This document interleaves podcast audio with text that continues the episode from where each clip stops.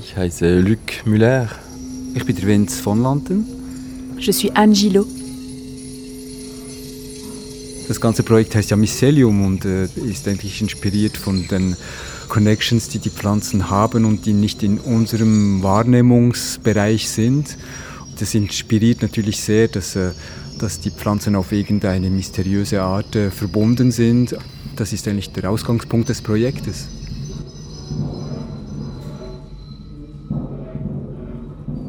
Wir stellen uns vor, wie diese Pflanzen zusammen kommunizieren und wir überlegen uns, wie der Sound von dieser Kommunikation, wie wir diesen Sound betonen könnten.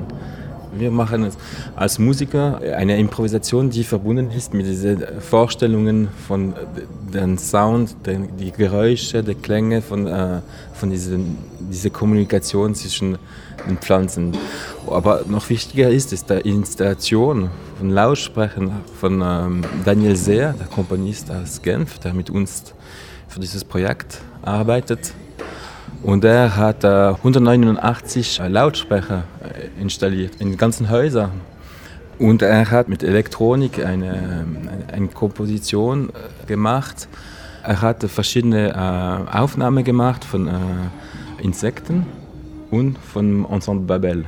Und diese ähm, Aufnahmen äh, werden bei einem elektronischen Prozess verändert verbunden mit der Temperatur, mit dem Licht und äh, mit Feuchtigkeit.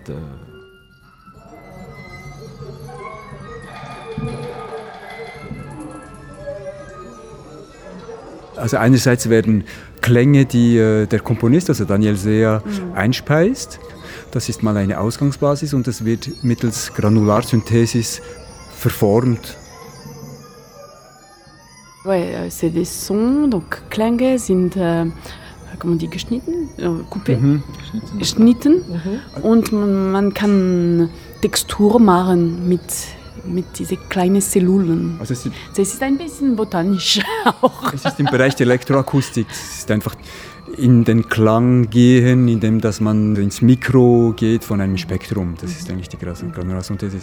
Und eben diese Klänge, die werden dann verformt, sie werden nicht nur gespielt, sondern die Luftfeuchtigkeit, die Temperatur, mhm. der Luftdruck, das spielt dann eine Rolle auf die Bearbeitung der Klänge. Und das ist noch nicht alles.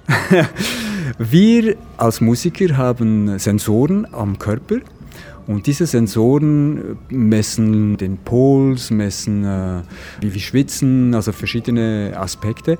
Und das beeinflusst auch die Veränderung des Klangs in dieser Granularsynthesis. Du hast vorhin gesagt, Luc, ihr stellt euch vor, wie Pflanzen zusammen kommunizieren. Wir sind ja jetzt hier im Sukkulentenhaus. Wie kommunizieren denn Kakteen zum Beispiel miteinander? Wie würde das klingen? Ei, wir haben Pflanzen gehört. Ja, es gibt